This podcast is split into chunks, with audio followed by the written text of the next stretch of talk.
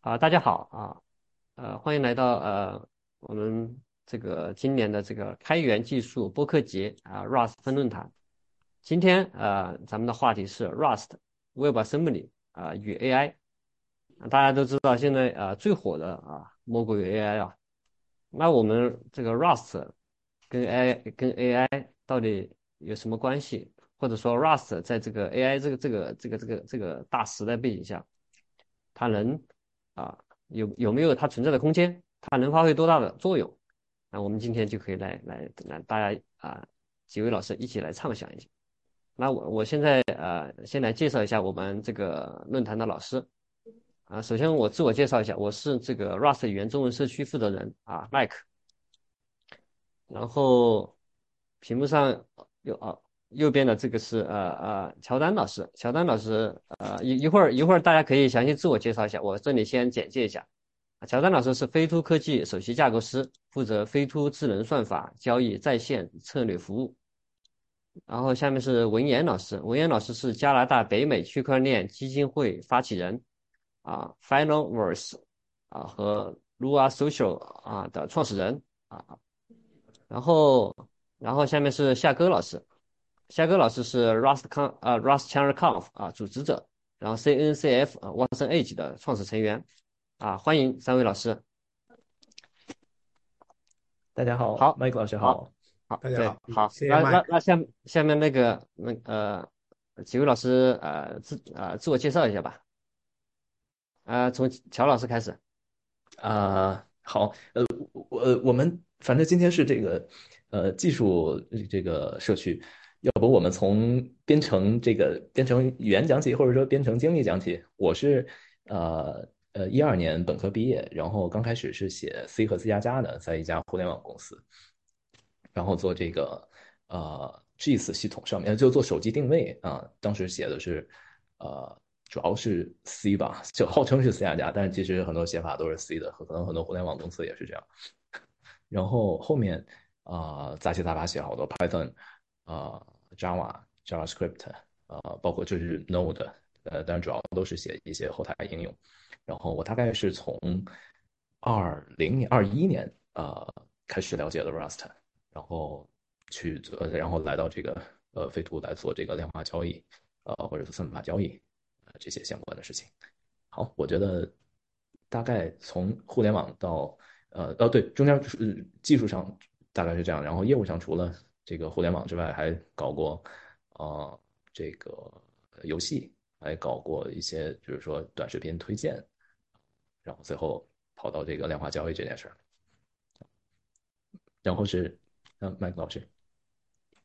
那，好，下面那个文言老师接着吧。好，呃，我我前面言啊，我这编程语言这个讲的就有点长啊。我大概是八四八五年的时候，就是邓小平从娃娃抓起，那时候就把就孩子孩子就送到那个那个那个教育局去搞那个奥林匹克训练营啊。那时候接触的是呃叫 Logo 语言啊，Logo 语言，然后同时就学 Basic 啊，Basic 那个时候参加竞赛为主了啊，都是提前学那些微积分的东西参加竞赛。呃，然后到了大学就是 C 啊，TOPC，TOP Pascal 啊，都是学 Turbo C 加加。有，主要是还有什么波兰 C 那种的时候，那 Turbo C 写了第一个这个中国的纺织品设计、服装设计的 CAD 啊，我是这做那个。大学毕业以后呢，我就去了海关啊，海关的第中国的第一个呃金关工程是那个时候我们弄的啊。那个时候出现了 Java，Java 还有 HTML 就开始出来，所以就跟着就学了啊。Java 是拿着 Java 第一版的白皮书下来，就那时候叫做那种叫做什么 SDK 来来来来弄的啊，最早的啊，最早第一波的啊。我们那时候电信局都还没有的时候，我们就已经要 Java 动画起来了。以后呢，两千年呃那个时候后来弄 Python、Power Builder、SQL Server、Oracle 啊啊 DB2，就是那个时候两千年的时候弄的啊。然后我就考完了所有的那个微软的认证，微软的所有的认证，我就还有 Oracle 八 I，我是从 Oracle 八 I 开始学的，我就移民到加拿大去了。那到加拿大了，我就到后来就去了学了一个 Bioinformatics 啊，以 C 为主啊，然后就 C 和 Perl，因为很多那个生物计算领域的用是用 Perl 来写的。以后去了 IBM，在 DB2，DB2 主要的编程语言是 C 和 Perl 啊，我们的 C 是写 DB 呃 DB2 的 engine 的 Pro 是拿来做 automation 和 build 的啊。然后后来我又去了蒙特利尔银行，蒙特利尔银行做风控引擎，风控引擎主要是 C 加加啊，我主要是做那种呃呃 DB2 做数据的，呃，就像刚才那个乔丹说的啊，其实做量化也好，或者那个做做那个那个呃那个什么很多，它前期的很多数据都是我们准备的，所以我们是全 IBM 团队在给那些做 trading 的人去做那个做。做做数据的准备啊，同时我们也运维运维着一个量量化或者风控引擎的平台啊，在那。后来我就去了那个 Manulife，Manulife 是管美国人的四零幺 K，啊，基本上也是导数据啊，导数据，将我们这个用用一些自动化的这个或者 IBM 的工具一导，大概我们管理的四千多种基金啊，都在我们那里啊，因为对搞保险的，搞这些退休基金的，基本上都是管基金的啊。后来我就到了深圳，搞了一个那个 GIS 啊，类似像那个呃智慧城市的那种啊，我做了一个那个智慧城市的这个系统啊，所以那时候涉及到一些 GIS，以后到一七年就到北京做拿来做区块链啊，那时候呢央企做工业金融做区块链啊，所以呃很多早期的，所以为为什么我上区块链扑克牌是那个时候，因为很多早期的你现在看到的大佬都到我们办公室去，然后我到新根资本做区块链事业部总经理。啊，要自己后来在中国这个这个以后，我就回加拿大，回加拿大我就创办了这个北美区块链基金会，啊，就做了一个元宇宙公司和以前我自己的数据库公司，所以基本上那个，因为我自己有个社交媒体，就是基于 Master 党的这个呃叫 Nua Social 啊，就是去中心化的推特这种方式啊，我自己在 maintain 一个这样子的社区啊啊，就在现在又有回到中国来帮我的用户、我的合作伙伴呃做元宇宙和这个人工智能啊。后面就讲到，就为什么我们今天讲人工智能和元宇宙结合这么紧密啊啊，这后面就再说了啊。编程语言就太多了，基本上 Rust 语言就是因为以前一直在学那个 Netscape，Netscape 后来呃开源了啊，被收购了以后开源了以后就变 Mozilla，Mozilla 的基本上是那个 Com，以前是 Com，你知道吧？C 加加的那个 Com，他们这 Mozilla 就自己搞了一个叫 SPCom，就是 Cross Platform 的 Com，啊，Cross Platform 的 Com 呢，它有一个 Language Binding。Language binding 的话，那个时候 Java 比较 hot，所以就在前端就写了，就发明了一个叫 JavaScript 的那个时候，所以我一直对这个呃这个 Mozilla 的编程是一直在跟，呃，就为为什么掉到 Rust 这个坑呢？就是因为 Mozilla 他想搞一个新的那个 browser 叫做 Servo 的，他又这么发明这个 Rust，我就当时我就有点懵，我说又回到这个感觉了，所以就就进了这个坑，进了这个 Rust 坑以后，发现不错，相当不错，所以就一直在啊。在这啊，有点长，不好意思啊。好好，谢谢文彦老师啊，阅历相当丰富啊。好，那下面有请夏哥老师介绍一下。嗯，大家好，就是如果要是从编程语言角度来介绍，可能就有点那个什么了，因为我不是程序员。那我最常用的编程语言其实是 MD，我经常写曼克 n 的文档。然后，呃，我我我本来是我我是文科出身，后来来了这个公司之后，开始接触开源，然后接触 Rust，接触 WebAssembly，然后就是让自己去学习更多的呃 Rust 相关的知识，WebAssembly 相关的知识。所以我嗯经历也很简单，就是在这个公司，在这个就是我们在呃这个 Second C 的这家公司，嗯接触到了 WebAssembly，因为 WebAssembly 跟 Rust 都是 Mozilla 的东西。然后他们俩的，就是嗯，Rust 对 WebAssembly 的支持也是最好的，所以我们也会坚定的去拥抱这个 Rust 这个社区，然后因此接触到了 Rust。那我现在就是刚刚说了，接触到最多的语言就是呃 MD，然后另外就是我去跑我们嗯我们工程师写的 Rust demo，什么 Cargo Build 这些命令行我全都熟了，但是 Rust 代码还仅停留在 Hello World 阶段。好好好，嗯，就是这样吧。哎，夏哥老师，你们的那个蛙声 A 级是二二年的时候进的那个 CNCF 是吗？喂，二一年，二一，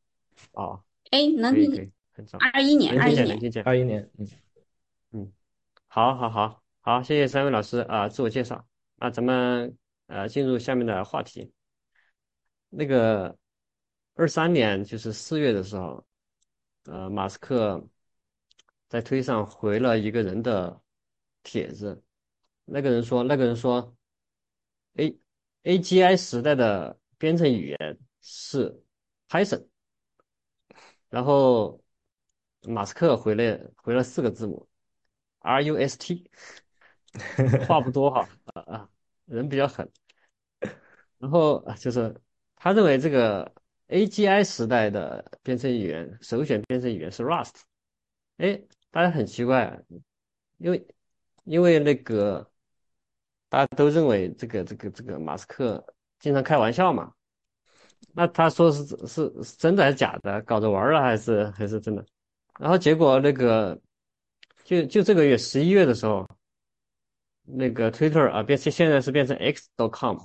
发布了那个 Grok 那个那个那个大模型那个那个 G B 啊一啊呃呃就是呃对比呃类比于这个 Chat GPT 这个服务，嗯啊就就问答问答模型，然后它这个这个平台上。啊的那个技术栈，主体就是 Rust，然后加那个啊 K 八 S，然后还有那个谷歌新做的那个 J 啊 J JAX 那个 JAX 那个那个框架，然后反正就是 Rust 在它这个技术栈里面占的比重非常大，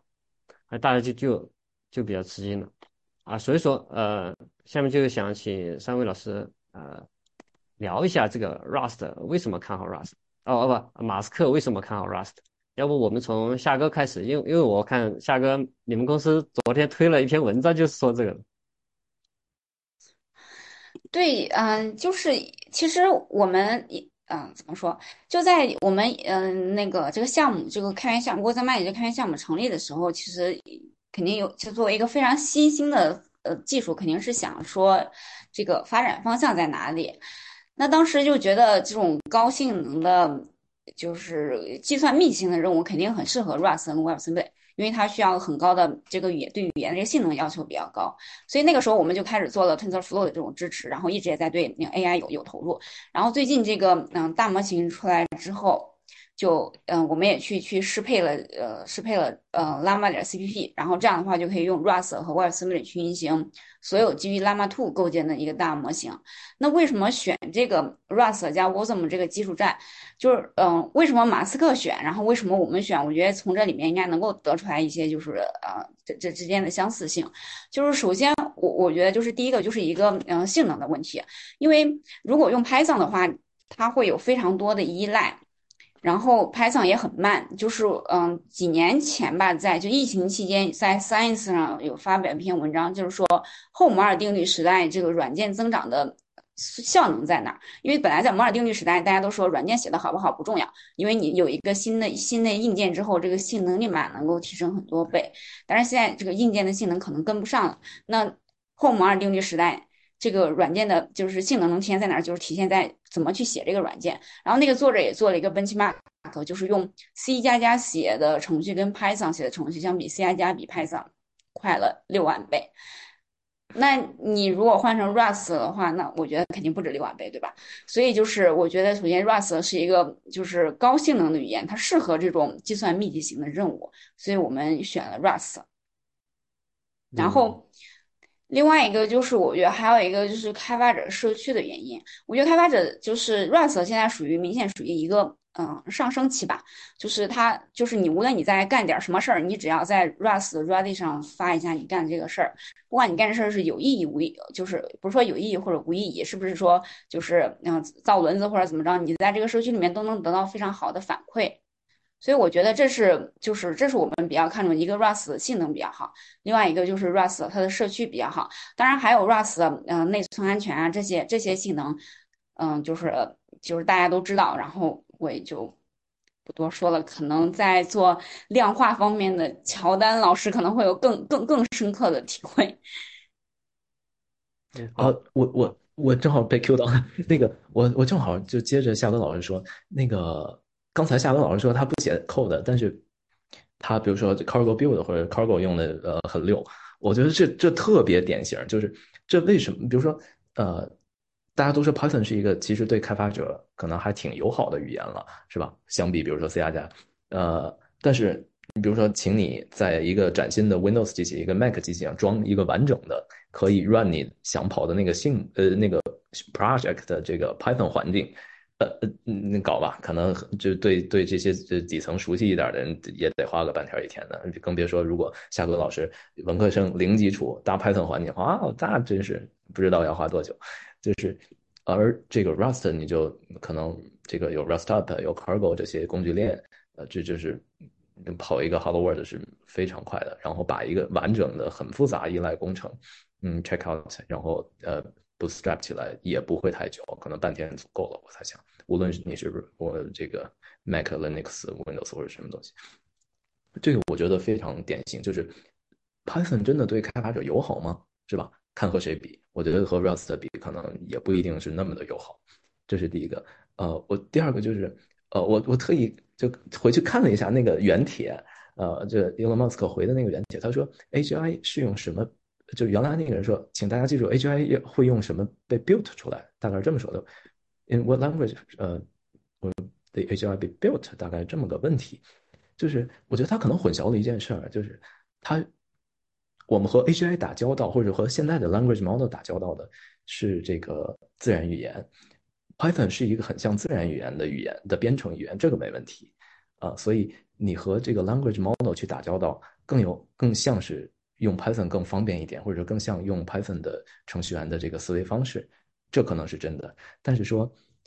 这个 model 本身是用什么 built 的，那是 another story，completely another story。就是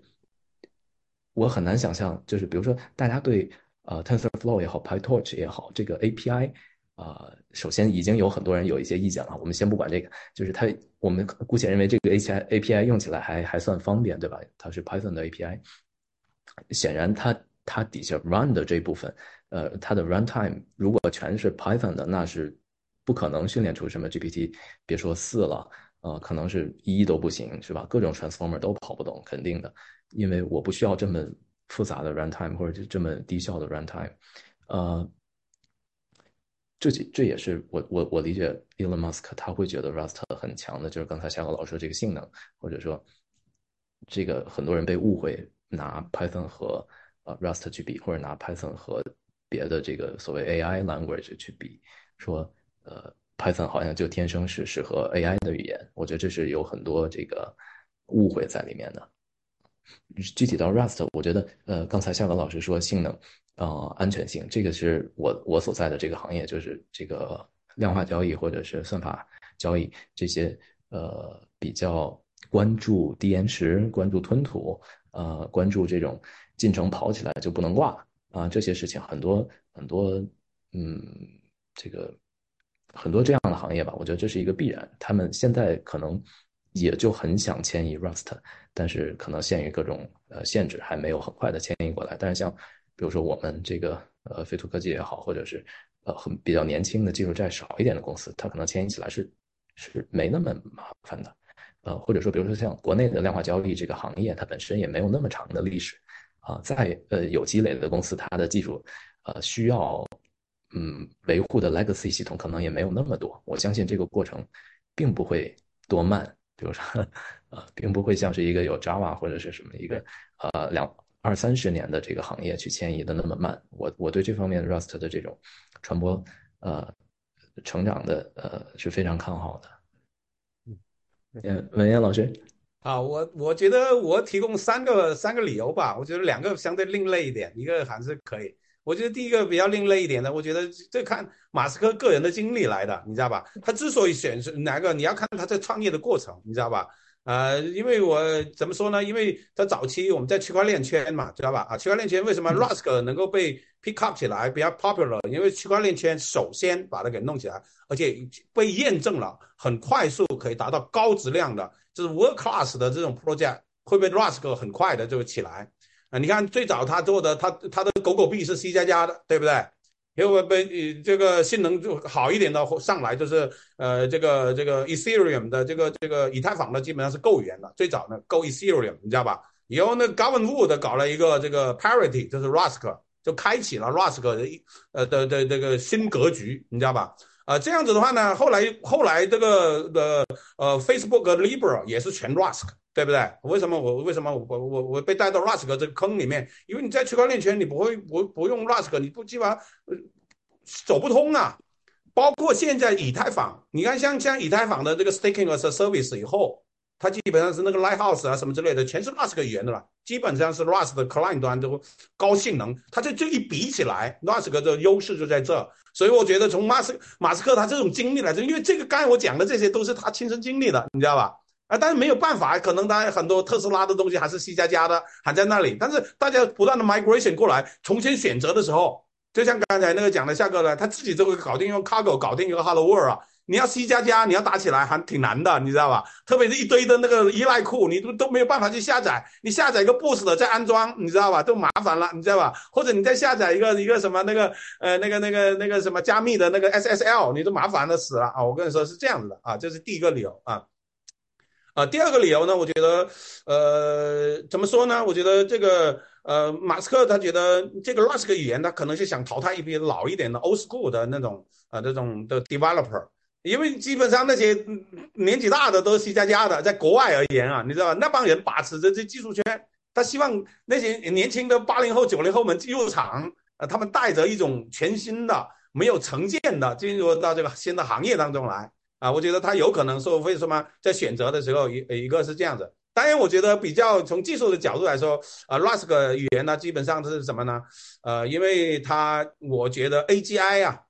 未来说 AGI，以前说是 Rust 一个 learning 课很长，我自己都学了两三年，我都还不一定入手的很很很很很那个的啊，我觉得上手的还有点有有点难度，特别是讲什么 implementation 呐，讲什么 interface 那些东西的时候，我觉得特别是那些还有一些各种各样的范式的那种的时候啊啊，我觉得还是蛮难的，你知道吧？啊，我觉得这样子它过来的情况下呢，AGI 它有一就把这个瓶颈给突破了，就以前我们人是讲着拿着自己。掌握编程语言去跟机器交流的，但是现在不用了。你你实际上用自然语言跟机器进行交流了。那机机器是怎么对的？机器只追求性能，它不会跟你去讲着用 Rust 语言还是用 Python 语言了。你就跟我讲 Natural Language 就完了啊！这呃，我所所以我觉得从这个角度来说，用 Rust 语言它更能，意思说它把这个它后 complexity 它藏在 AGI 后面，它给你的都是一个很 friendly 的。自然语言啊，我这这个是我我认为的这个一个考量之一啊，对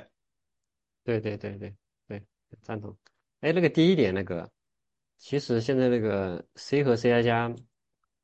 呃的开发者其实越来越少了，随着时代发展。你像那个很少找不着了，你找不着了。对，其实那种初级的，初级的肯定不少，因为大学里面都要教 C 嘛。但是那种高级的，比如说那个 Linux Kernel 里面的 C 开发者，后继无人啊。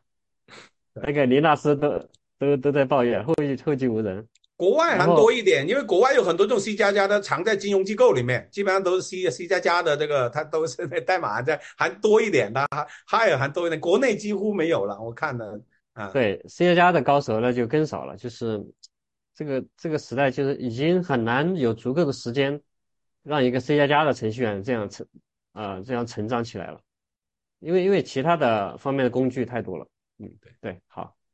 好，呃，刚才那个提到那个 Web 生物里，那个那 Web 生物里跟那个 AI 有什么关系呢？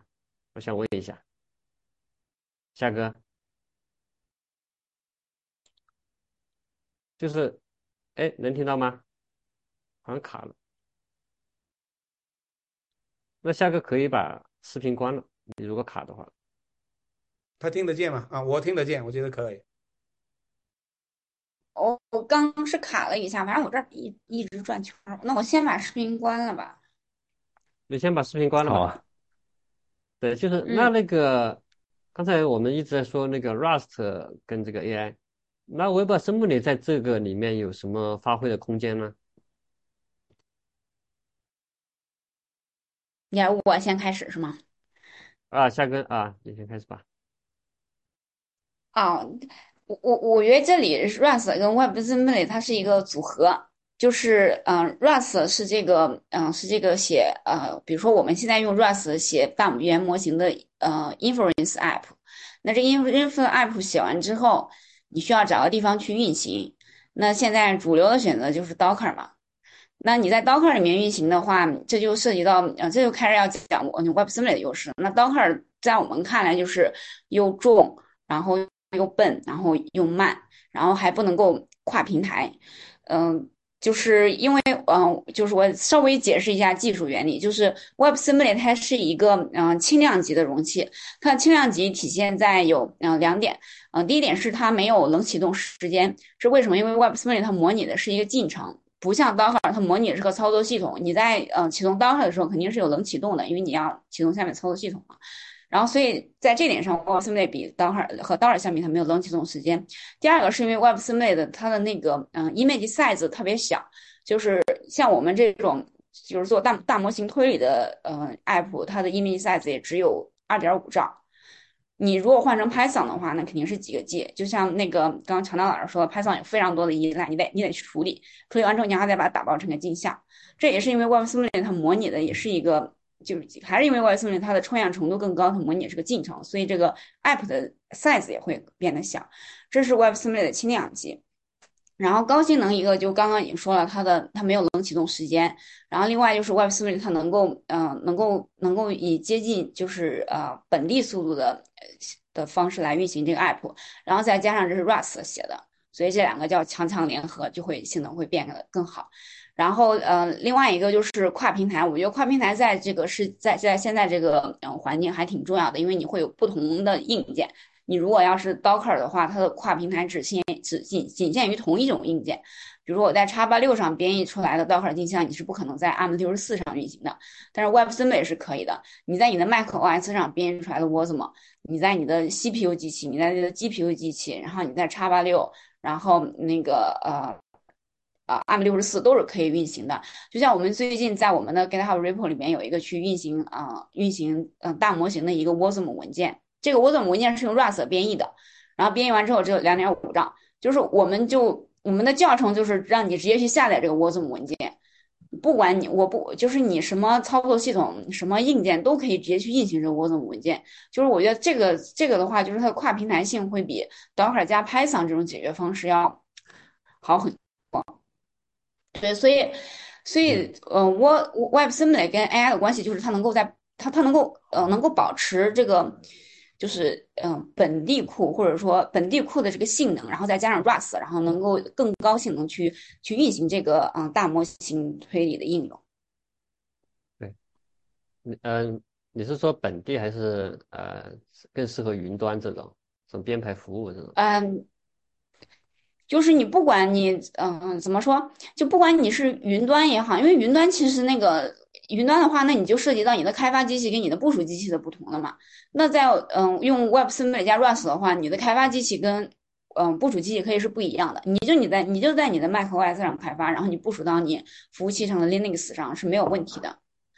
然后本地的话，那就是嗯，因为现在有一种说法就是要 self host。L L M 嘛，因为你看前段时间 OpenAI 的那那些 drama，就会让你觉得 ChatGPT 特别不稳定。我最好还是自己 host 一个 L L M 的服务。那你要本地 host 的话，那你就你这这套技术栈同样也是适用的。对对对，部署这个其实很重要，这个这一块。对。哎，哎，那哦，那夏哥老师，嗯，你，嗯，这这边说完了吗？啊，我我说完了，我就觉得 Rust 跟 Wasm 的组合提供了一个替代，嗯，Python 加 Docker 的一个轻量级，然后又安全，然后又高性能，然后又能够跨平台，是真的跨平台的一个，嗯，对，一个一个一个一个方式。对，哎，我正好我正好想到这个，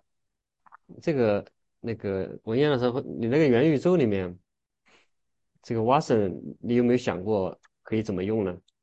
呃，可以的。元宇宙里面要是想要用这个这 Web Assembly 的话，它它是讲，因为 Web Assembly 它的目的就是要做这个网页层啊，Presentation Layer，它是做 Web 的，你知道吧？呃，它如果这样子的话，用 Rust 语言来做的话，因为现在我有一个缺点，就是大量的图形的这个 Library 是 C 加加的啊，游戏引擎图形的 Library 都 C 加加的，所以现在 C 加加其实也可以走 Web Assembly 这条道路。但是呢，里面有一个核心的一个关键点，就是 OpenGL，因为所有的图形库都来自 OpenGL，还有那个那个什么 O Open 的 Masa 呀，对不对？因为后来被一个叫做什么 X 点 org 那个组织叫这个 X Desktop 那个组织给给玩过一圈以后，又回归本质了，那你知道吧？所以呢，你现在的情况呢，就是我底层的 Rust 的呃 Graph 的或者 Graph 呃这个 Game Engine 的 Library 不多。啊，不多，所以这个，但是呢，Web Assembly 可以的啊，所以在我拿 C 加加来转这个东西的话，有人把 OpenGL build 了以后，compile 成那个 Web Assembly 再过来，有人已经这么干了。这样子的话呢，对元宇宙领域里面有个好处在于什么呢？就是 AIGC 我生成的时候呢，它 AIGC 有两个，一个是在 Backend 生成物物件，另外一个是在直接在 Web 端生成物件。那 Web 端生成物件的话，基本上你通过 Web Assembly 开 API 跟来跟 UI 进行交互的时候，这样子产生的这个呃人工智能，你后台是一个 LLM 吧，对吧？比如我们现在什么呃呃什么 Mid Journey 啊，是 Stable Diffusion 啊，或者什么 Runway 啊那些东西，它呃呃视频的、声音的，你知道吧？它叫 Eleven 呃叫什么 Eleven Lab 那种啊，你就就你把那个视频的、声音的，还有但我们的语言模型、文字的都导过来。那到元宇宙里面的话呢，它 presentation 的 layer 的话呢，它可以是用 web 端的，它也可以是在一个呃 desktop 眼前，它有个 rendering engine 的这样子来。但是关键是在我客户端拿到了服务器端高性能的拿到了服务器端应该拿到的东西，以后在这边 pre present 出来。所以我觉得这 web assembling 对这个未来元宇宙或者人工智能里面，因为由人工智能来产生一个个的构建，这是未来啊。否则你就得找原画师去干这个事儿了啊！对，对你那个对，这相当于我的理解，相当于把那个计算工作量也分到客户端来了。对，也分到一定的客户端，这就用 Web Assembly 来做的。这是为什么？我觉得 Web Assembly 前途无量的原因在这儿，因为人们无论你怎么做，人们不很大部分的人还是 Web 端嘛。大部分的人还是 Web 端或者是 Mobile 端嘛，Mobile 端它也就是 Web 端，你知道吧？有很多情况下，它要 migrate 到安卓和那个和 iOS 的这个可能性，呃，那个工程量都太大了。嗯，对，对，就是因为如果你以后你这个元宇宙其实现在发展不起来，我觉得跟算力也有关系。对，是这个意思，还没到，马上就到了。光服务端这个计算，它它是怎么可能满足这个全球八十亿人的这样这样一个使用量？呃，对呀，所以他就需要一个 Web Assembly 来做这个事儿啊。对，所以随着算力的提高，你们显卡不断的应用，是显卡这是 popular 也是在游戏引擎这个领域里面给大家给给给炒起来的啊。对，嗯嗯，对对对，挺好，对啊，对，很有洞见。好，那那个乔丹老师怎么认为这个 Web Web Assembly？对我我我就接着文阳老师说，我觉得听文阳老师说话就像就是说就像回顾这个计算机发展或者是这个技术发展史一样，就是有很多这些。呃，发展的过程真的是揭示着未来的可能。就是我觉得，比如说这个计算模型，为什么大家要全放到这个所谓的云，或者是一个中心化的大机器 IDC？呃，我觉得这个也是就不断变迁的。像刚才这个文阳老师介绍 自我介绍的时候说的，九十年代可能不是这样的。九十年代的这个这个 client 这一端还是得做点做挺多事情的，对吧？当时可能这个 JavaScript 或者你比如说这个嗯。页面这一端就 client，呃，所呃，这叫什么？呃，client server 架构，然后后面有什么 browser server 架构，呃，现后来又变成就是 Android app，啊，这个 iOS app 又出来，又又变回这个 client，叫 client server 架构。我就就就像这种变来变去的，可能你如果不看个二三十年的历史，你就不知道在干嘛，对吧？就是它，呃呃，这到了现在这个技术发展的阶段，元宇宙也好，这个 language model 也好。它都需要把呃计算负载，把这些比较 intensive 的这种 UI 操作，呃放到 edge，放到这个端上啊，那 Web Assembly 也好，或者其他类似技术，它就是应该被被足够的重视的。然后刚才这个夏哥老师说，呃，就是部署这件事儿，包括麦克老师说部署这件事儿的重要性被低估了。我觉得真真的是这样，就是像我们这个比如量化行业。看上去都是，比如说我们的就是 B to 是一个非常 to B 的这个行业，对吧？就是也很多人可能会认为，这个时候我们的这个部署可能反而是简单的，我们都是在服务器上部署，我们都是给特定的用户在服务器上部署。其实这里面实操下来的这些，嗯，坑，呃，很大程度上也是在部署期间啊。比如说我们需要一个呃容器，呃，一个一个一个这个呃 Docker 容器吧，呃，里面。比如说，为什么一定要有各种，呃，就像刚才说模拟操作系统的一个一个一个 libc 是吧？然后呃，这里面就你你编译 Rust 程序，然后你就得在这个 libc 的这个 runtime 下面呃去跑。比如说我在某一个版本的 Linux 的内核，呃就或者基础镜像啊，在这里面编译，在这里面跑。完全没必要啊！就是我我本身就是一个单进程的呃巨大的服务，然后这个它里面做了很多很多计算，我和这些 libc 的交互其实相当少，就是纯计算的。然后这些 I/O 本来也可以被抽象的很好，我就是呃，比如说对于我们量化交易，我就是需要下单，是吧？我要去要拿到一些行情啊，这些 I/O 操作没什么要我说，嗯嗯，不需要太多的和特殊。呃，什么 driver 啊，就是这特殊硬件的 driver 这些去去去去交互。中间如果有 WebAssembly 这一层，它早点早个五年出现，呃，那可能很很大程度上会改改变这个很多商业软件的这个分发模式，我是这么理解。呃，从维护的人，从这个运维的人，就部署之后运维的人的角度，它都是一个巨大的这个呃成本的这个减少。对对对对，确实。嗯，WebAssembly 作为这个分发的载体，这个这个确实其实很重要，包括它具有这种热更新的功能，让你在这个不停机的情况下就升级嘛，这个很重要。呃，这个对那个文彦老师元宇宙啊特别重要，因为它宇宙嘛肯定不能停止运行啊，是吧？对对 对，它它这边基本上漏的那个 Mesh 三 D Mesh 出来了以后，它就基本上是按照这种方式来。所以真的现在是，如果 Web Assembly 找出来，可能就没有 Web GL 这件事儿了啊，知道吧？啊，嗯，对，好好，那我们对，那我们继续那个，那那个乔乔丹老师，那个在这个国内这个呃量化领域，现在这个 Rust 以及 AI，嗯，有没有没有发挥到很很重要的作用在在你们公司？呃，对，在我们公司就是飞图科技是全站 Rust 的，就是发挥了至关重要的作用。就是呃，可能我们一会儿也会聊到这个呃，比如说传统的金融行业里面，嗯，是有大概两拨人，一拨人是做 research 的，这个 research 他比如说他不关心 engineering，他只关心啊一些比如说 back testing 的结果，比如说我有一个新的 idea，我拿 Python 写。啊，他会觉得他拿 Python 写的最舒服，可能是他最习惯的语言，绝对不会是 Rust 或者 C 加加。他现在在现在的这个现状来看，然后这帮人啊会有很多的 brilliant idea，他呃写写了一个很厉害的这个 algorithm 或者一个 strategy，然后呃测下来就非常好。然后我们现在准备拿它上线，啊，就是真的去在一个低延迟的环境，需要低延迟的环境，呃，去抢这些市场上的机会。这个时候你拿 Python 就完蛋了，对吧？你这这这就说这个和 C 加加或者 Rust 这样的这种 native language 比，你可能慢慢两个数量级很正常，你这机会就被别人抢走了。所以这时候会有另外一些非常关心 engineering 的，非常关心这个 latency 啊，然后这个 throughput，呃，这样 topic 的工程师啊出来。好，我看了你的 Python 代码，你给我大概说了一下是怎么回事，然后我拿呃 C 加加再给你写一遍。啊，现在现在大概的情况是这样，就是这些做这个嗯金融工程的人可能会会有会有这两种大概的方向啊，然后中间是巨大的沟通成本，中间巨大要调试的不一样，会有很多细微的呃不同。你拿 C 加加写的时候和 Python 它原来想的就不一样，嗯，就是我们对就很多这个金融行业的或者说做量化交易的团队会遇到这样的问题。呃，像我们公司飞图科技实际上呃全站 Rust 的巨大的。或者说最大的动机可能也是这个，就是说，大家为什么要写 Python 呢？是因为觉得，呃，写写 C 加不写不了 C 加加，我写 C 加加就 core dump，写写写 C 加加程序啊，写写写半天，然后跑五分钟死了啊，就是经常会有这样的情况。对对对，嗯，其实对你 Rust，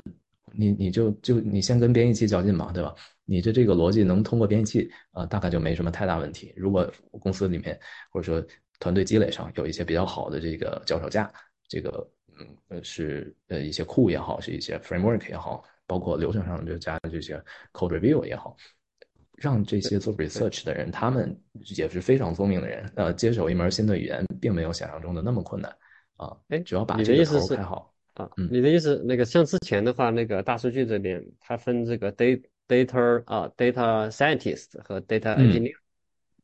嗯，这两个对，大概就是这个意思，不一样。之前他们比如 data scientist，他是用那个 Python 比较多。那之前的话，像 engineer 的话，又用 Java 比较多。然后你的意思是，big data 是这样，是的。对的，你的意思是后面这个，呃，这两个都有可能使用 Rust 吗？还是说，比如说 engineer 先先先转到 Rust？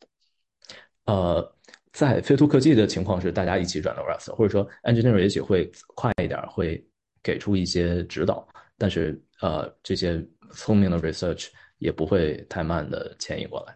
就是大家最后就是都写 Rust。对对对，我看那个 Jupyter，Jupyter 就是那个交互式的那个那个啊，那 notebook，yeah，就是其实已经有那个 Rust 的 plug plugin 了，对，嗯，对，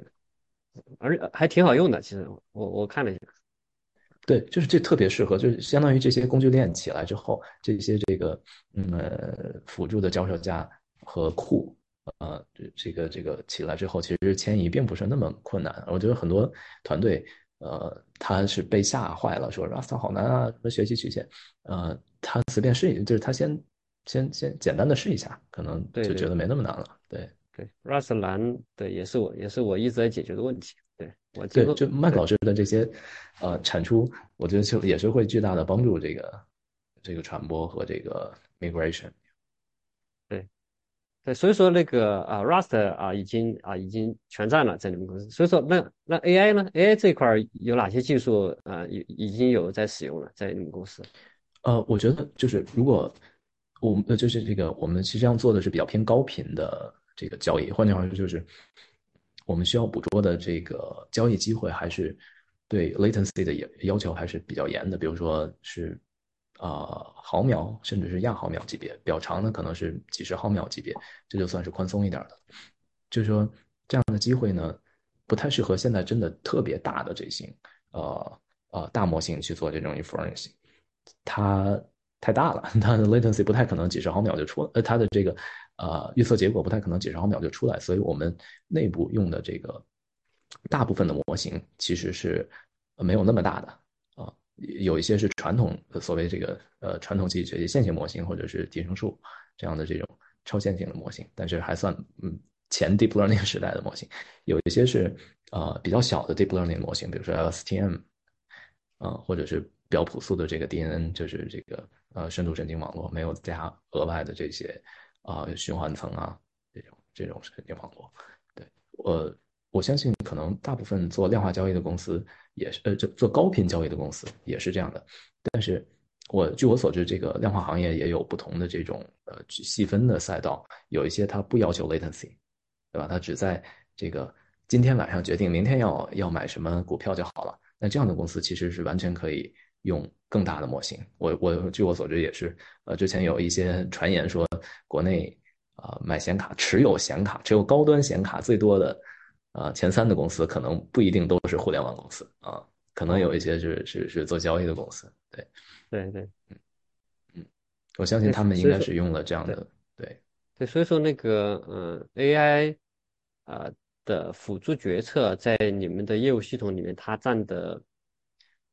比如说它，就是它占的份额有多少呢？就就是它哦，应该这么说，嗯，我们这儿的量化交易，看管什么叫 AI。如果我刚才说那些传统没有那么大的模型也算 AI 的话，对对啊，如果就所有的机器学习，从比如说 LR 提升数这些都算的话，那我们可能呃至少八九十都是机器的。就在这些微观的择时，或者说在这些短周期的预测里面，那百分之百都是。哦，就是因为人不太可能几十毫秒之内对看看看得了几千只股票，是的。对，确实，所以说那个其实那个这个 AI 这个确实是巨大力的这个生产力的一个提升。没错，就是是的。你说你说全球人也就八十亿是吧？那真正能够比如说搞 IT 的有没有一个亿？其实一个亿其实也就只能做那点事情，但是有了 AI 加持，它的能够做的事情可能翻翻一千倍、一一万倍那么多。比如说，比如构建一个元宇宙是吧？光靠人去去堆这个素材，这是咋可能嘛？是吧？对对对对，可以。没错，就是降低这个门槛儿，就就可以做更多事情，确实是这样。那所以说那个，嗯，但是我们也应该看到这个，嗯，就现在的主流的，呃，甚至不是主流，甚至是占垄断地位的这样一个，就是说。关于 AI 的训练以及推理的这样的这样的基础设施，就是框架呀、工具啊这些东西，就还是 Python 加 C 加加的组合。那 Rust 在这个在这个层面，基础设施这个层面，就是就是工具这个基础设施这个层面，那有没有呃，在今后的五年十年，呃，大家觉得这个这个这个机会怎么样？嗯，要不从那个文燕老师开始？嗯，好，我接接着这个讲量化这个，因为我本人在呃蒙特利银行，我就是投行部的，呃，投行部他们做的就是拿来做这个交易的啊。但我就呃，因为在银行或者在金融机构里面，大概是两个，一个是一个是做那个呃投机。啊，第二个是风控啊，就比如你量化交易是做投机，怎么去获大量的获得这个呃这个这个利益啊，最大利益的去获得利益。我们做风控呢，就是最大程度的去避免这个这个这崩盘啊，是这样。它两个东西是一样的，是一个东西的两正反两个方面啊。有一些人为了不断的逐利，他不断的去把高的技术呢，我有一些人是为了不断的就避免风险，他是把更好的技术，两个最终算起来或者算法上是一样的。所以呢，我个人看了，因为我当时在银行里面接触到大量的这些，啊，可以说神经网络或者是机器学习的最早的这个这个温床，事实上就在金融机构里面啊，因为否则它那些东西没有应用场景，但那个科学是得不到发展的啊。你看我们在银行里面的所有的东西，全是做模型的。这模型的就叫 quantity，它一个，我当时我跟你讲，在我了解到的，在 CIBC，就是我这个呃加拿大这个帝国商业银行，他有十五个人全是数学家，他基本上都是拿呃拿拿拿国际数学奖的那些数学博士们，什么哥伦比亚呀、哈佛的那种 MIT 的数学博士们，他们十五个人创造的产值是那个银行的，据说是五分之一。一个银行几万人，甚至你想想啊，他十五个人，他们的价值产值是那个银行的十五分之，他们就是大量的就做在做数学啊，这扯远了，就就就量化这个事情，它是原来机器学习之所以能够得到大力的发展，是由于这帮人用数学的模型来算，你预测也好，回归分析也好，啊，这个这个 backtesting 也好，regression 也好，都是原来在金融机构里面一个 team 一个 team 的，你知道吧？你做 regression 专门有一个 team 叫 regression team。就这个做那个 bad testing，专门有个 team，就十几个人专门只做 bad bad testing。我们做 data，你的 data cleaning，还有什么 ETL，你知道吧？还有那种你不取决于你是高频的，或者它银金融机构里面的产品线很大啊。所以我跟你讲了，所以现在我们看到大模型实际上是从金融机构里面迁移过来的。但事实上也另外一个角度来说，现在的金融机构事实上就已经是一个它原生发展的。金融大模型的公司了，你应该这么看。我们当年的 team 穿出来了，呃，四点半钟收市，第二天早上八点半之前，我们要给到各个行业部门，今天的股市是涨和跌，我们是给得出来的，嗯，给得出来的。很多人说觉得预测不了，我们是预测得了的。预测不了的话，我们那个老板要被炒鱿鱼的啊，这样子的。但是我们那个数据是不能给到 trading office 去交易的，所以我们是风控部门，我们是。控制风险用的，你把它拿去吹顶了以后呢，它又变成风险了，你知道吧？你每一个人都拿着，你比如我，我可以算得出来，明天假设明天的这个这个抖音，呃，这个这个呃这个股票涨涨涨一百倍，每一个人都去交易，那抖音就会相互影响。那明第二天早上那个抖音的那个股票就不是两百倍了啊，它有可能就跌得一塌糊涂了，都有可能啊啊，这个所以说它是控制风险，它的思路是不一样的。回到大模型这个角度来讲。现在的大模型实际上就在金融机构里面已经完全都走过完了，已经走过完了。只不过现在我们是用自然语言来生成的，通用的。那个金融机构里面，它每一步每一步实际上它细节都做过了，但是它的目的只有一个：高频交易或者是控制风险。它不是拿来跟你普通人进行交互啊、问我啊什么之类的那种舆情啊，呃，这或者是某一个呃某个那个呃舆情分析啊那种，那是另外一回事。所谓的大数据是也是来自于金融机构的，我想跟大家说一下啊。所以为什么说呃这个这个人工智能在这个金融领域或者量化交易这么领域，你应该反过来说，现在的人工智能是应该是从量化或者金融领域转移过来的，变成一个通用化的过程。你这样我觉得应该更准确一些。你现在看到的高手全部是，啊，至于编程语言来说呢，我觉得到目前为止，国内我不了解啊，在呃，在在国外，我们当时我们特别银行，我们跟这个领域的百分之七十五是在北美，亚洲只有一个，我们记得只有一堆的机器，我们管一堆的机器，一堆的集群，就像刚才那个乔丹说了，大量的算力都在这金融机构里面，我们管着一堆的，百分之七十五的算力都在美国和加拿大市场啊，也有只有百分之五的在亚洲市场，而且是只算香港和日本。新加坡都没算，你知道我的意思吧？所以可见这个这个在金融机构的领域，它那个强大呀，你不知道，很多人没在那种部门里面工作过，他们是不知道的啊啊！所以呢，我知道的情况基本上全是 C 加加，全 C 加加。那你要高频交易以前风控引擎的人全 C 加加。所以说为什么呢？因为大量，因为大量的人有很多人把他们内部的一些 library 开源出来，叫制成叫叫 q u a n Lab，你知道有个叫量化的那个 lab，q u a n Lab 就是 C 加加的。它现在就这么多年以后开始慢慢的有有 Python 的 binding，还有 Rust language 的 binding。所以我估计你像像乔丹，你那里会用到很多的 Rust 语言。你要 native Rust 的话，你会用那个啊那个 q u a n Lab 的 Rust 的 binding，你知道吧？啊。那这样子，当当这些底层的 library 还没有完全迁移到 Rust 之前，大量的这个呃 mass 的这个这个呃这个这个呃呃 adaptation 的话呢，我觉得啊还有点早。我说实话啊，这个就是为什么我们作为在 Rust 领域啊，你要就跟跟那个呃 large language model 也是一样啊。首先你 CUDA 都是人家 C 加加的嘛，对不对？NVIDIA 出来的 library 都是你 C 加，你只能说用 Rust 去做适配或者是 binding。除非哪一天 NVIDIA 提供一个 native 的这个 Rust 的的 API 给你啊，SDK 给你，那你这个 Rust 就可以可能有个腾飞的过程啊，但是并不影响 Rust 在呃快速、安全或者是呃，所以为什么在中国这边它新的时候他就觉得我用 Rust 就够了啊，我底层没有。你要知道，因为以前那些西方或者在加拿大、美国那边银行里面，它那些 library 存在有五六十年了。五十五六十年了，没有一个愿愿意敢去动它的，你知道吧？因为它的 library 可你比比你这个开源的 library 贵得多，而且 power 的多。说实话，大量的数学家，比如像你在多伦多大学那研究那 machine learning 那些数学家，都进到这银行机构里面去，最早就拿来部署的了啊！我我说一下这个关于这个呃，在金融科技领域，北美跟亚洲。我不敢说亚洲、香港和这日本呀，差距太大了。我一个在这个在银行里面专门专门管这个呃量化和这个呃金融衍生品的这个领导啊，也是我们华人跟我说，应该应该差差代差应该是两代到三代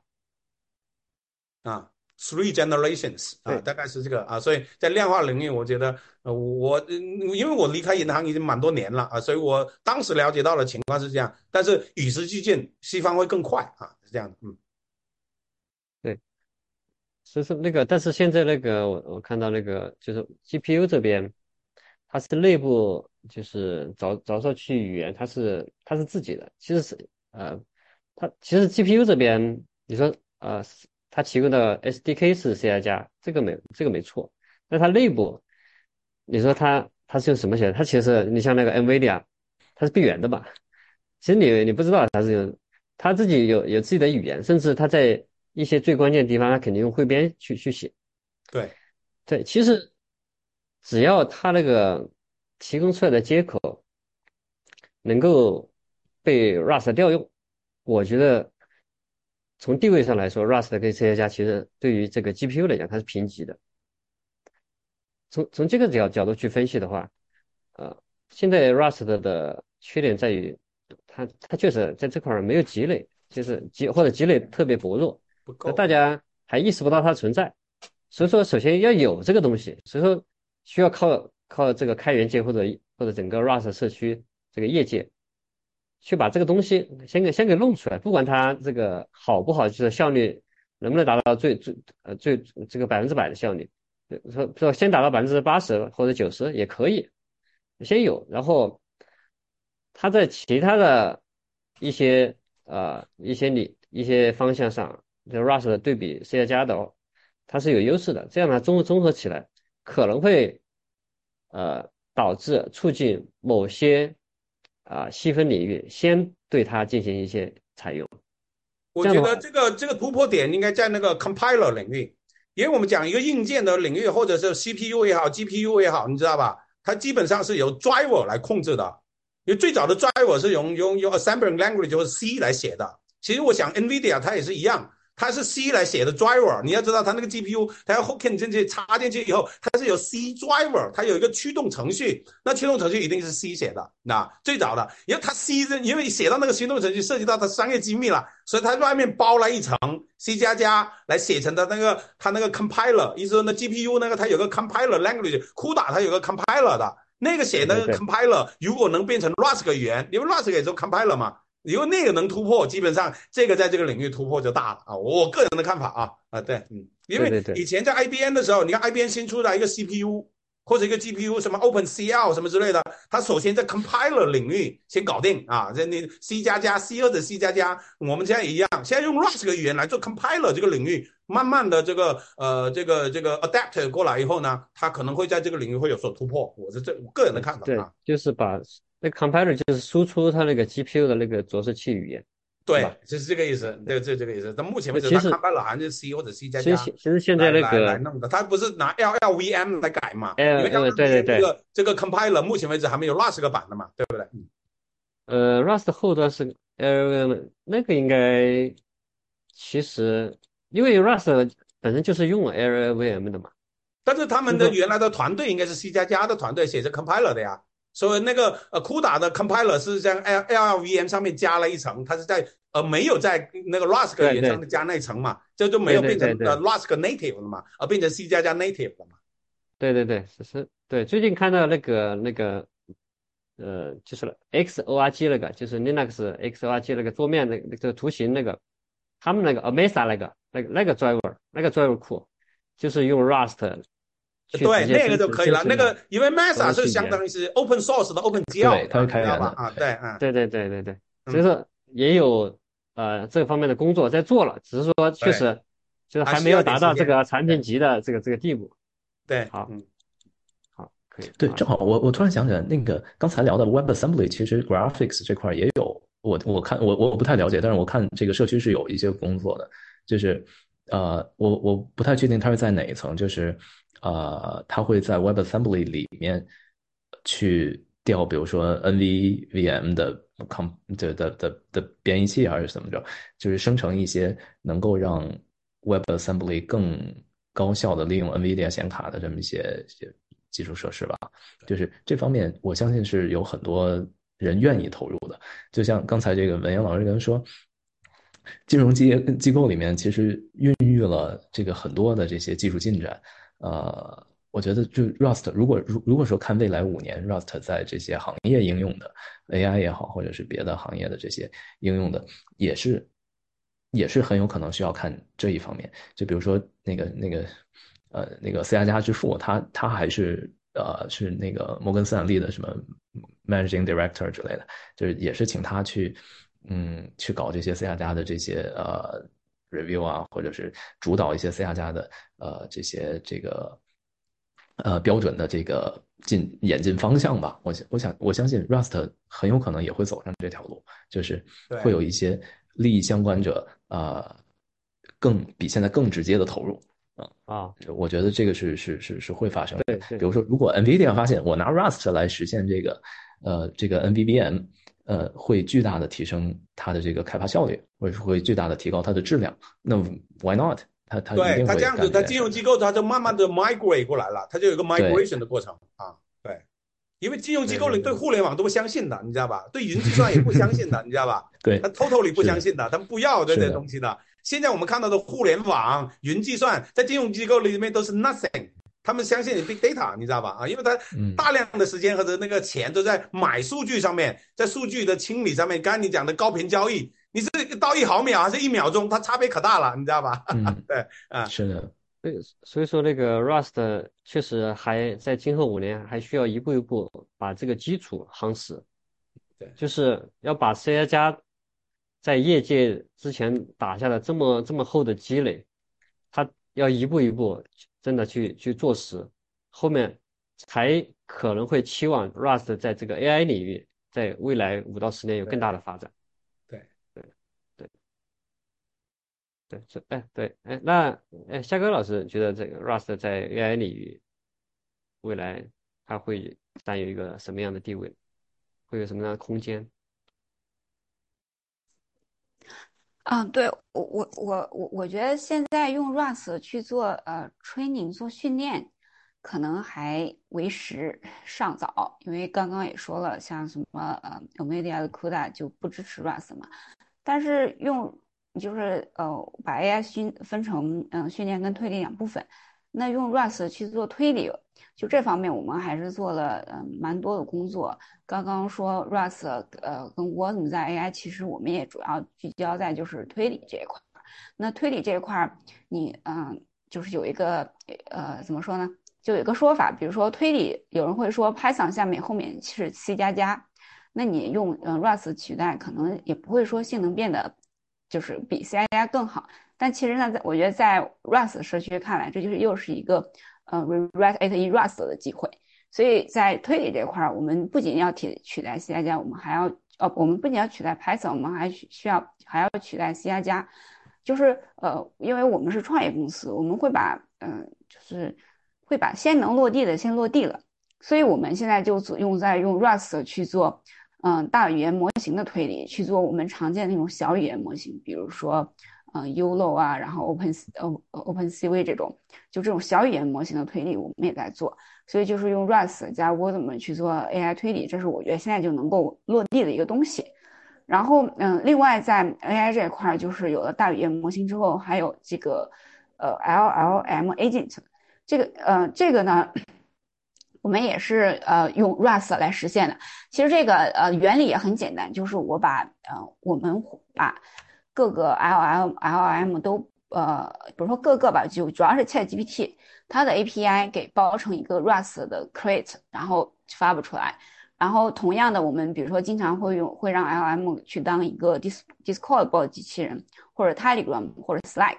那这两个我们也可以有一个 Rust 库。那这样的话，我就可以用 Rust 先写一个轻轻轻松松就写一个 Discord 的机器人了。就是我觉得这也是用用 Rust 去呃呃，就是在 AI 领域去落地 Rust 的一个方式。所以对，所以我们现在就是呃聚焦的就是呃用 Rust 和 w 怎么做 AI 推理。然后用 Rust 和 Wasm 去构建 LLM agent，然后呃训练跟训练这块呢，就像刚刚各位老师说的，呃 Rust 这边还有点路要走，所以我们就是静静的等等待社区的人去把这些坑都给填了。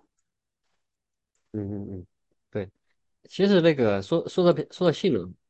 我我直觉我会认为，这个用 Rust 一体化实现的这样一套推理的服务，就大模型推理的服务。肯定会比那个 Python 加 C 加加实现的这样一套推理服务性能要好。为什么？为什么？就首先那个，如果你，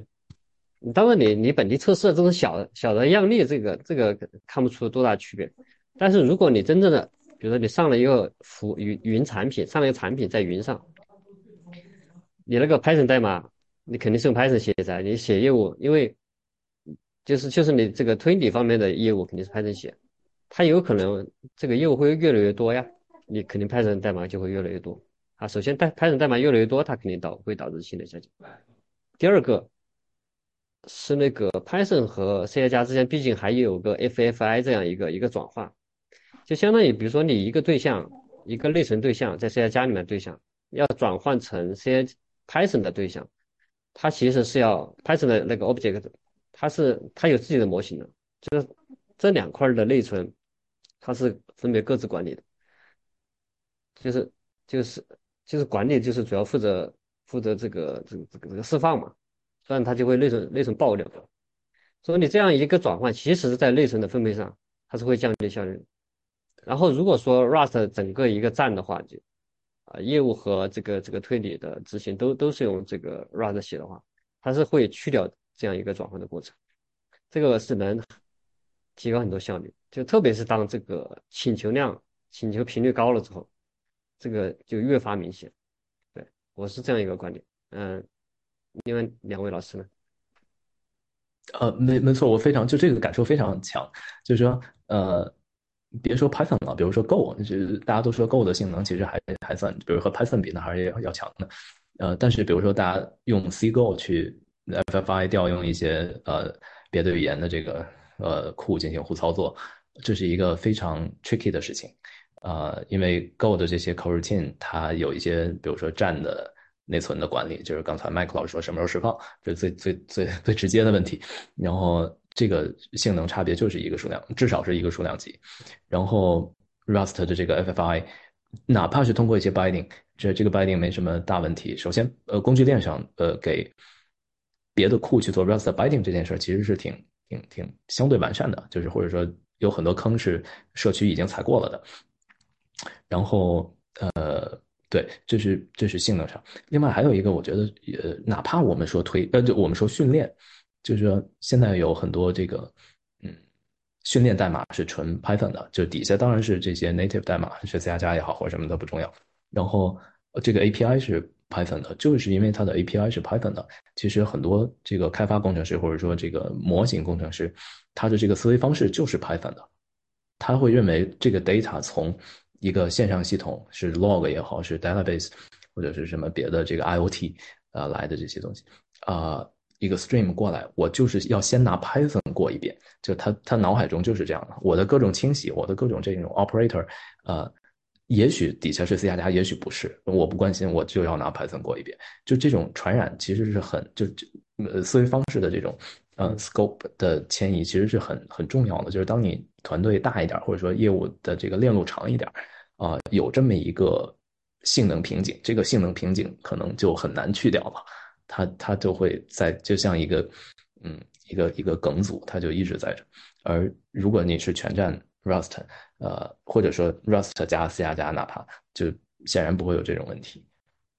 哎，这个我得讲讲一下我自己的看法啊。对，这个 Rust 在 AI 这个领域，其实我比较 positive 啊。怎么说呢？啊，不比较 positive。现在我们来讲的，大部分的人说，为什么为什么现在那个 Python 这么火？Python 是由这帮 data science 的人搞起来的，你知道吧？啊，因为在中国可能不太了解，在国外的情况是有一点的，凡是好的学校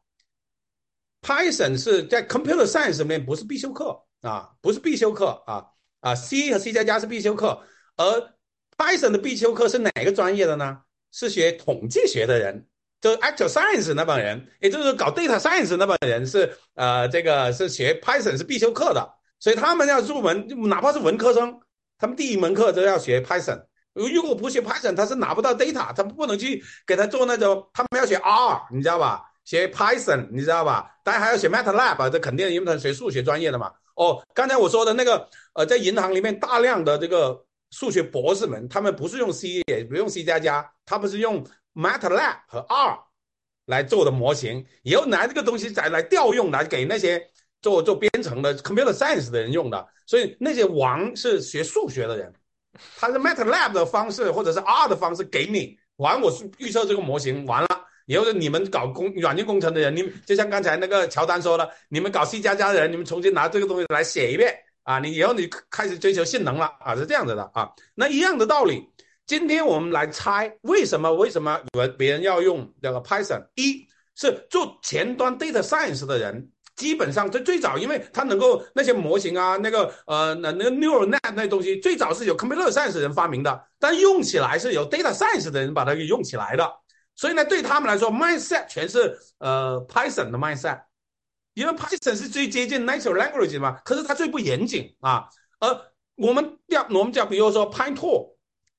大部分的 API 和 library 都是 Python 的，可是它里面就要约约到用到一个叫我这为什为什么要用到那个 Python 那个东西在那里？因为 Python 它把那个 CUDA 的这 NVIDIA 那 GPU 的 library 写在了它那个 C 加加那里面了。就像刚才，它无论如何它要做个转换的，它的性能是已经是瓶颈在那里。但是他做 decouple，他这样做 data science 人专业做 data science。做那个底层的人就专业做底层，他分工就合作合适，而这就是那个 Rust 语言的这个这个这个这个叫做什么？呃，它的难点所在。你前后端你要让用做前端的人去学一次 Rust，他那个 learning 课太长了啊，这点做不到。所以他为什么不能快速 adapt 的这个原因？那我们要做这个快速 adapt，那怎么办呢？我们需要让人们就像类似像那个呃 Jupiter 那个 Notebook 一样的那种界面。给到那些学统计学的、学 data science 的人，像操作 Python 一样去操作那个 Rust 就差不多了啊！我我大概，但是这个呢会被突破，那是什么呢？就会被大语言模型给突破。这人们就不用再用 Python 来跟那个这个做 data science 的人沟通了，他只要说他的语言就行了。那这样子的话呢，这个 Rust 就会快速被突破掉。我我个人的看法是这样子啊，这是为什么？呃，你看我们现在大语言模型里面最难的是什么呢？最难的就是把语言来生成，呃呃呃，这个编程语言嘛，用自然语言生成。比如帮我写一个那个什么贪吃的蛇的那个呃的这个代码，基本上他给你的 Python 的代码是马上可 run 出来的。但是给你的 C 加加代码你乱不起来，给你的 Rust 语言的代码就更乱不起来。所以为什么说那个那个叫做什么 Open AI 那个 Q Star 那么会引起这个内部宫斗？那就是因为它这个已经可以做数学推理了。一旦它数学推理是严谨的，因为你知道吧，我们的 Rust 语言是那个类型严谨，而 Python 和那个 Perl 呀 SQL 这种是第四代编程语言是没有类类型之说的，你知道吧？所以他们要是严谨的话，他们还要要强加类型。而这个东西呢，如果由大语言模型来说，类型严谨，它更适合拿来生成。一旦它是数学推理，像 Q Star 这种大语言模型突破到能够生成编程语言的时候，就没人类什么事儿了，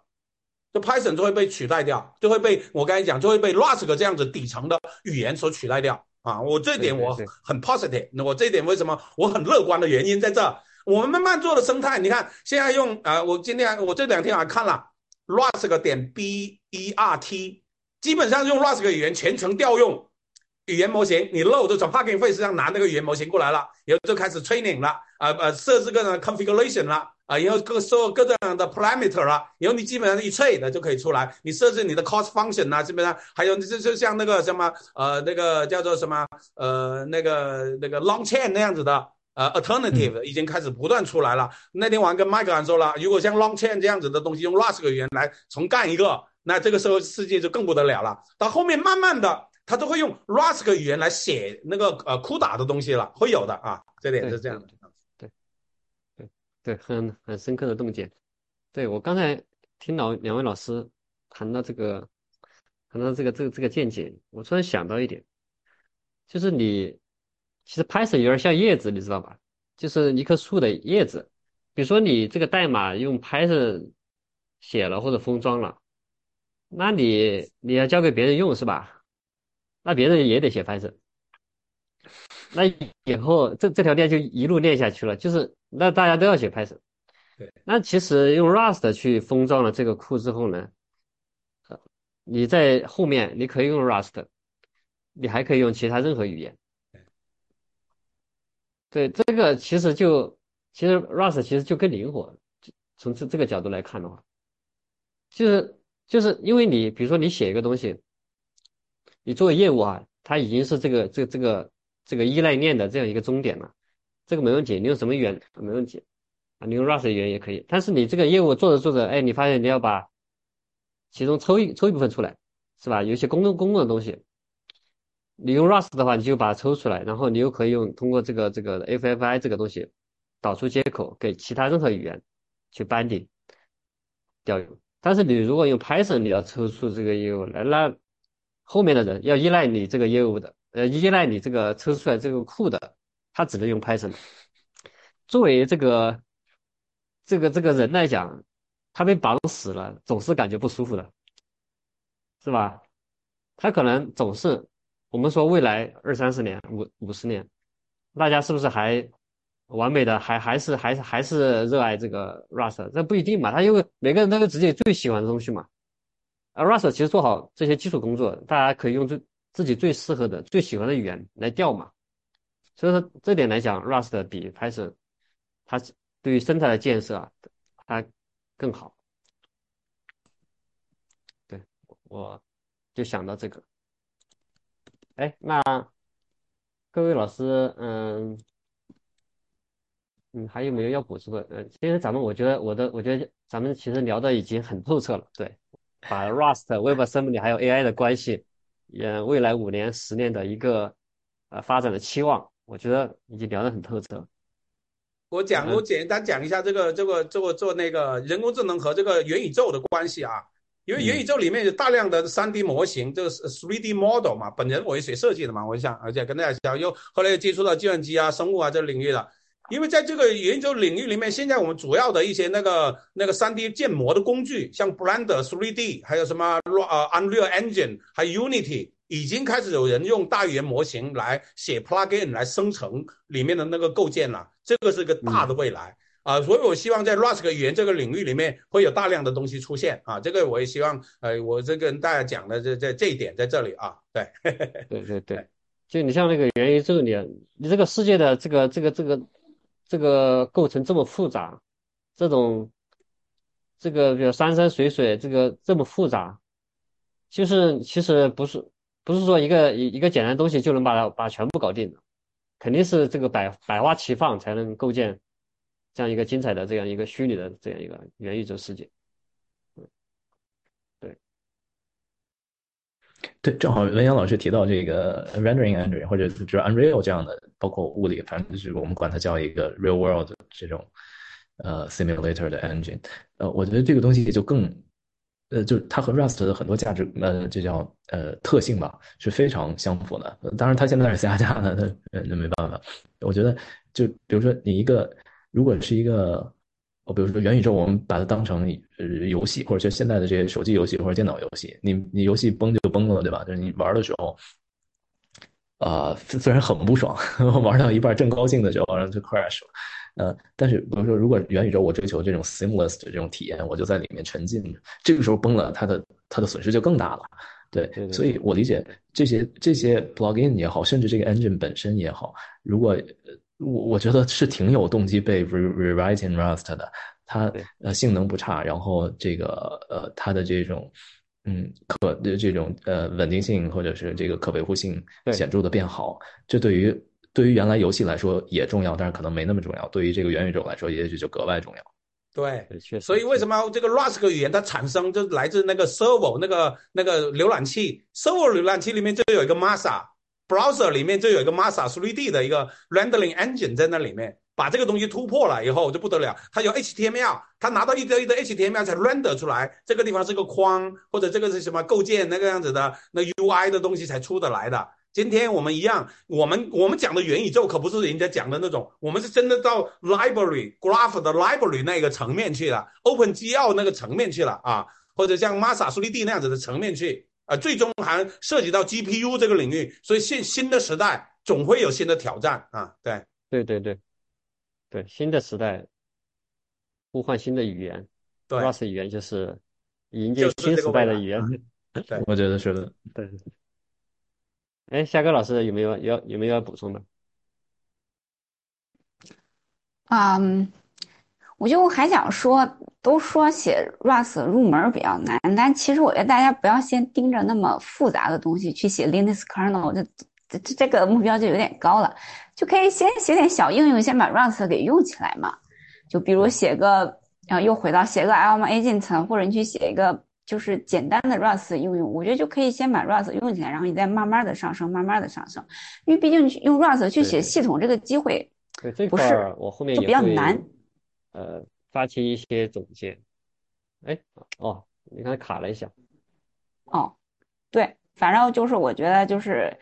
呃，关键得得得动得动一下。就我虽然不写代码，但是现在他们写的那些代码的逻辑，我觉得我还是基本能能看出来，就是也没那么难吧。呃，当然了，我这没写过啊，就是 虽然那个就是 不负责任的说了一下。对，其实 Rust 代码是适合别人看的。就很规整，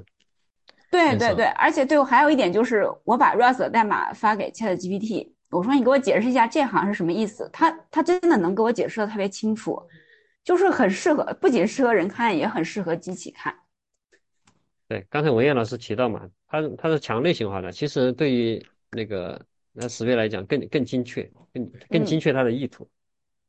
对，是的。嗯，好好。啊，咱们差不多啊，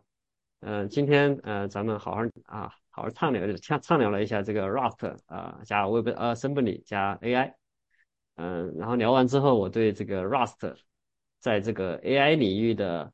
这样一个一个角色，然后它以后能够达到的一个程度，能够产生的一个分量，我觉得更有信心了。好，谢谢三位老师，谢谢麦克老师。好，谢谢麦克啊，谢谢价哥，谢谢乔丹啊，对，也谢谢各位观众收听，